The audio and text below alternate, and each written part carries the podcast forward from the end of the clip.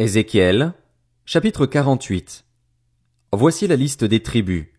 Sur le territoire qui part de l'extrémité nord, longe le chemin de Hetlon en direction de Hamath et Hatzarenon, et laisse la frontière de Damas au nord vers Hamath, d'est en ouest, il y aura une tribu, celle de Dan. Le long du territoire de Dan, d'est en ouest, il y aura une tribu, celle d'Azer. Le long du territoire d'Azer, d'est en ouest, il y aura une tribu, celle de Nephtali. Le long du territoire de Nephtali, d'est en ouest, il y aura une tribu, celle de Manassé. Le long du territoire de Manassé, d'est en ouest, il y aura une tribu, celle d'Éphraïm. Le long du territoire d'Éphraïm, d'est en ouest, il y aura une tribu, celle de Ruben. Le long du territoire de Ruben, d'est en ouest, il y aura une tribu, celle de Juda. Le long du territoire de Juda, d'est en ouest, se trouvera la partie que vous prélèverez à titre de contribution, large de douze kilomètres et demi, aussi longue qu'une des qui va d'est en ouest, et qui aura le sanctuaire au centre. La partie que vous prélèverez pour l'éternel aura douze kilomètres et demi de long et cinq de large. C'est au prêtre qu'appartiendra cette partie sainte de douze kilomètres et demi au nord, cinq de large à l'ouest, cinq de large à l'est et douze et demi de long au sud, et le sanctuaire de l'éternel sera au centre.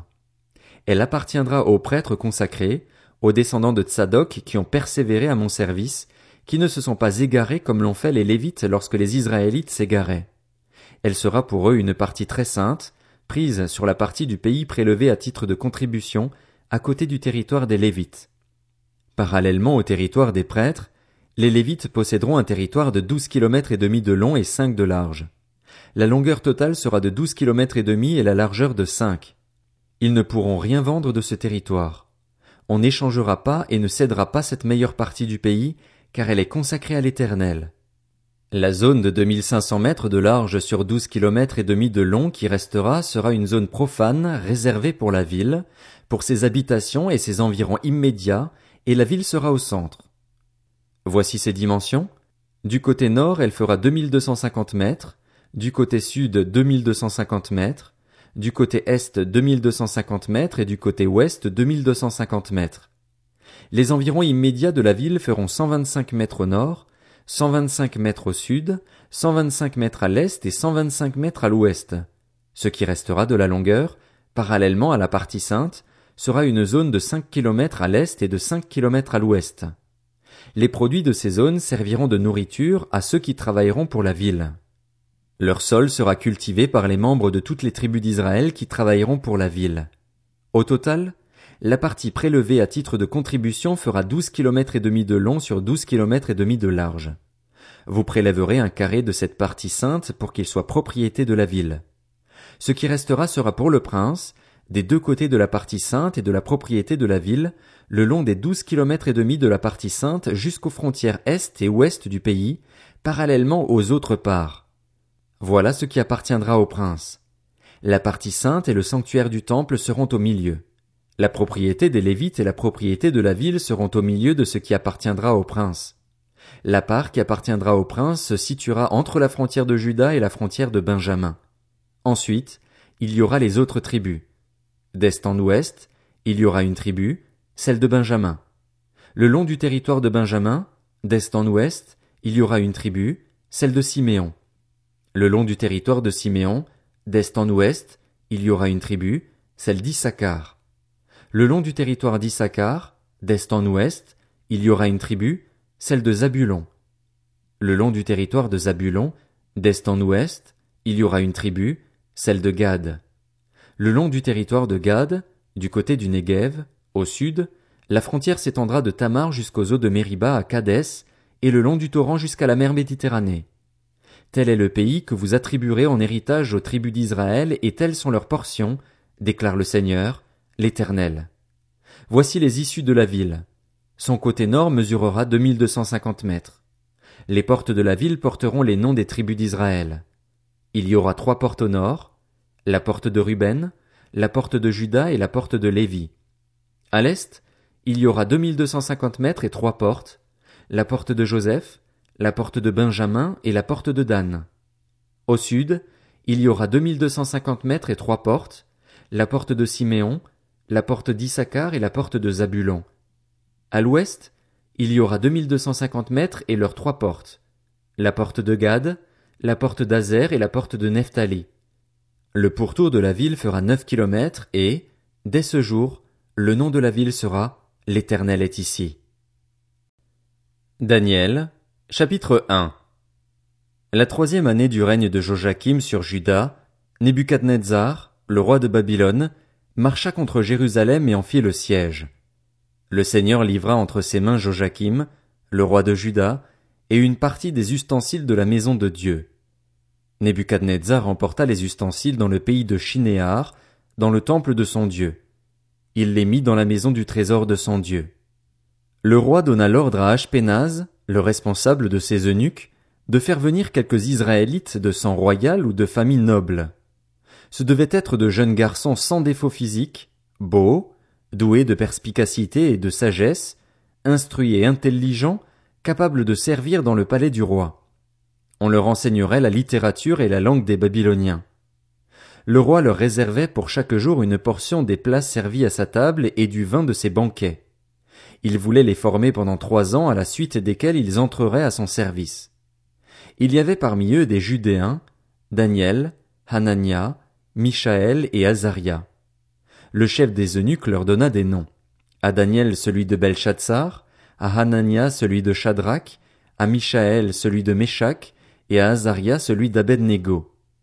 Daniel prit la ferme décision de ne pas se souiller en consommant les plats servis à la table du roi et le vin de ses banquets. Il demanda alors au chef des eunuques de ne pas l'obliger à se souiller. Dieu gagna à Daniel la bienveillance et la compassion du chef des eunuques.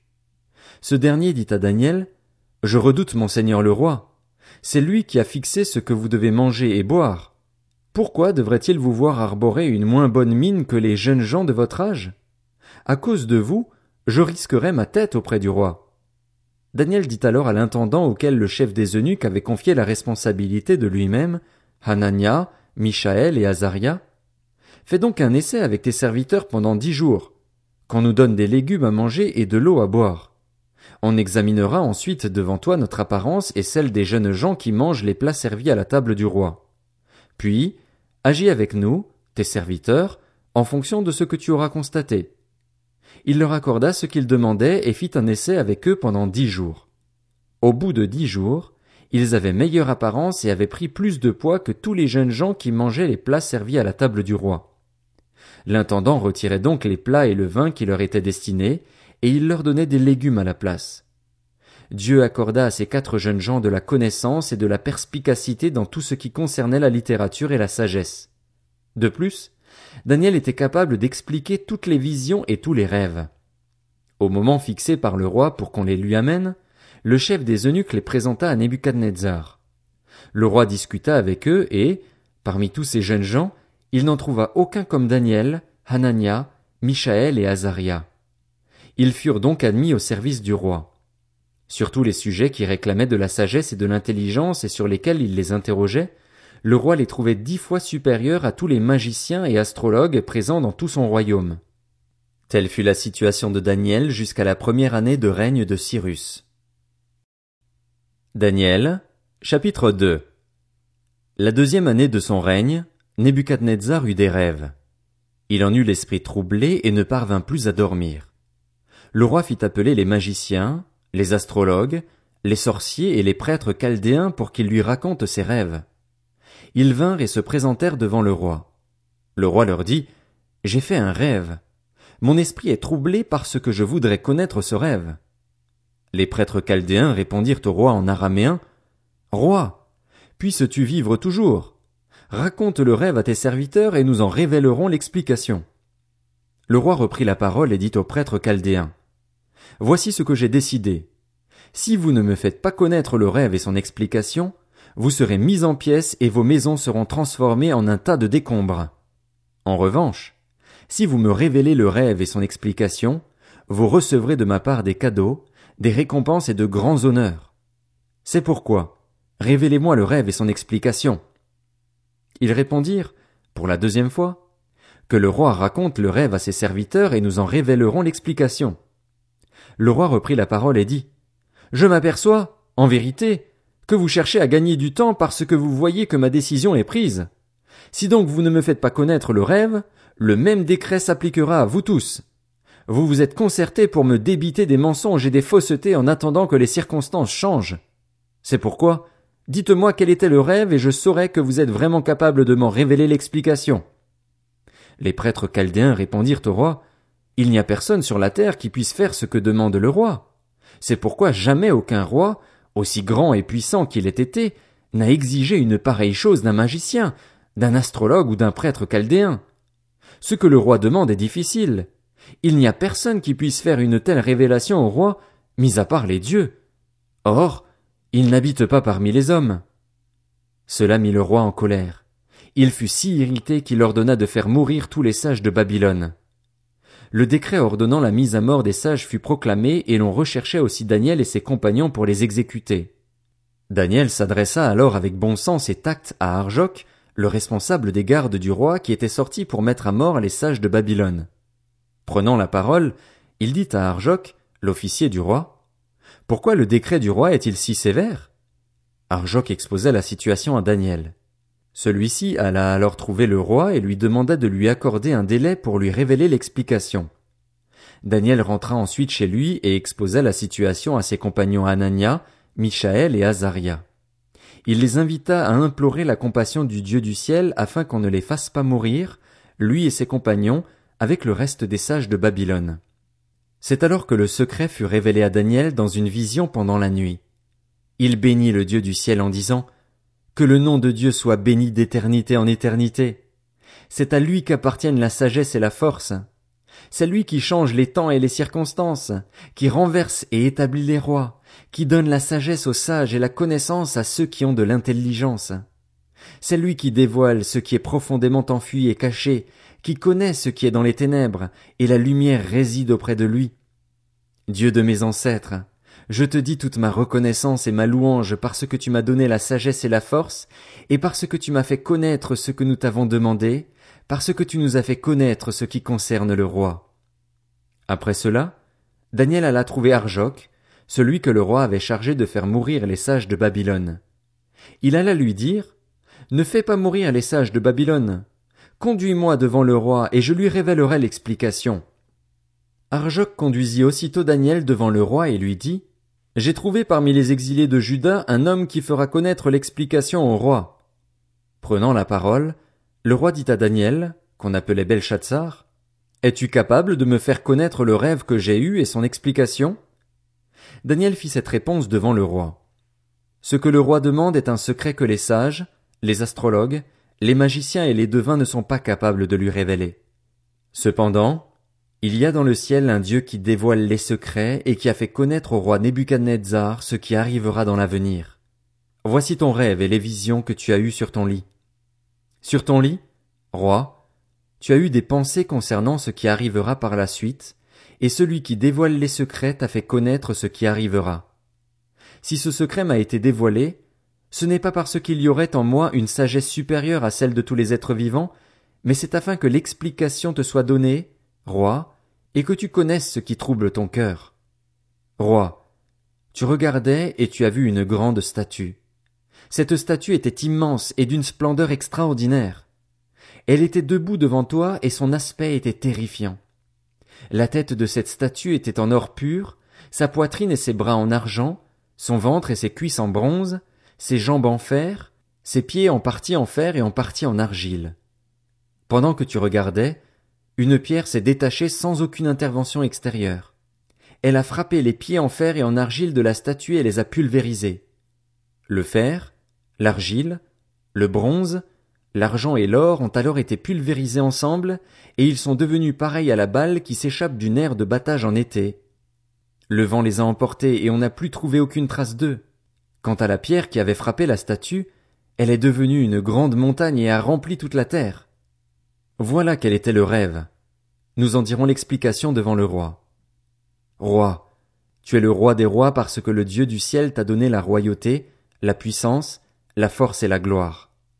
Il a placé sous ta domination, où qu'ils habitent, les hommes, les bêtes sauvages et les oiseaux, et il t'a donné le pouvoir sur eux tous. La tête en or, c'est toi. Après toi surgira un autre royaume, inférieur au tien, puis un troisième royaume, qui sera en bronze et qui dominera sur toute la terre. Il y aura un quatrième royaume, solide comme du fer. En effet, le fer pulvérise et écrase tout. Tout comme le fer brise tout, il pulvérisera et écrasera les autres. Tu as vu les pieds et les orteils en partie en argile de potier et en partie en fer. De même, ce royaume sera divisé, mais il y aura en lui quelque chose de la force du fer, parce que tu as vu le fer mélangé à l'argile. Les doigts des pieds étaient en partie en fer et en partie en argile. De même, ce royaume sera en partie fort et en partie fragile. Tu as vu le fer mélangé à l'argile parce qu'ils feront des alliances toutes humaines. Cependant, ils ne seront pas vraiment unis l'un à l'autre, de même qu'on ne peut allier le fer à l'argile. À l'époque de ces rois, le Dieu du ciel fera surgir un royaume qui ne sera jamais détruit et qui ne passera pas sous la domination d'un autre peuple. Il pulvérisera tous ces royaumes-là et y mettra fin, tandis que lui-même subsistera éternellement. C'est ce qu'indique la pierre que tu as vue se détacher de la montagne sans aucune intervention extérieure et qui a pulvérisé le fer, le bronze, l'argile, l'argent et l'or. Le grand Dieu a fait connaître au roi ce qui doit arriver par la suite. Le rêve est vrai et son explication est digne de confiance. Alors le roi Nebuchadnezzar tomba le visage contre terre et se prosterna devant Daniel. Il ordonna qu'on offre des sacrifices et des parfums en son honneur. Le roi adressa la parole à Daniel et dit, C'est certain, c'est votre Dieu qui est le Dieu des dieux et le Seigneur des rois, et il dévoile les secrets, puisque tu as pu dévoiler celui-ci. Ensuite le roi accorda une position élevée à Daniel et lui fit de nombreux et grands cadeaux. Il lui donna le commandement de toute la province de Babylone et le désigna chef suprême de tous les sages de Babylone. Daniel demanda au roi de confier l'administration de la province de Babylone à Shadrach, Meshach et Abednego. Lui-même resta à la cour du roi.